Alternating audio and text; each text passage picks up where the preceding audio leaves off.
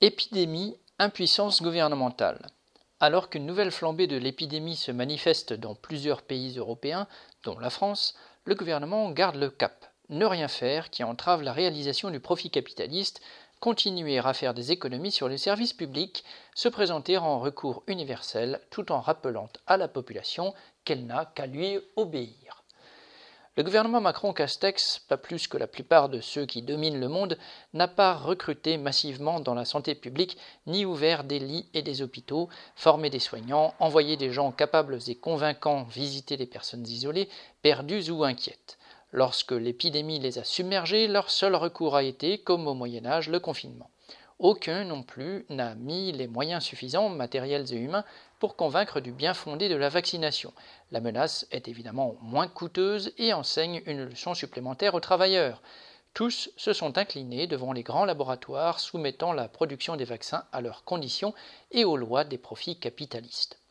Le vaccin étant avant tout considéré comme une marchandise, il est réservé à ceux qui peuvent payer. 7 milliards de doses ont bien été produites, mais la moitié de l'humanité n'est toujours pas vaccinée, laissant ainsi au virus un vaste champ d'action et d'énormes possibilités de mutation. Après tout, si cela conduit à vendre une nouvelle dose tous les six mois à la fraction solvable de la population mondiale, c'est tout bénéfice pour Pfizer, Moderna et les autres. En France, les soignants, du professeur de médecine à l'aide-soignante débutante, ont dit et répété que l'hôpital public était à bout, saboté par les gouvernements successifs. Aujourd'hui même, ils préviennent qu'une nouvelle vague de malades du Covid ne pourrait être absorbée qu'en décommandant les autres soins. Ils ont maintenant évalué ce qu'ont coûté les vagues précédentes aux patients dont les hospitalisations ont dû être différées. Le gouvernement n'en continue pas moins à fermer des lits, programmer des économies dans les hôpitaux, bloquer les recrutements. Rien ne change si ce n'est empire.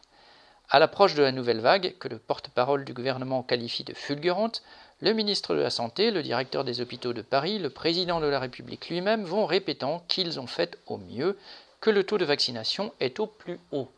Sans doute espèrent-ils tout simplement que, par miracle, la pandémie passe à côté, préservant leur image d'hommes d'État responsables et recyclables pour une nouvelle occasion.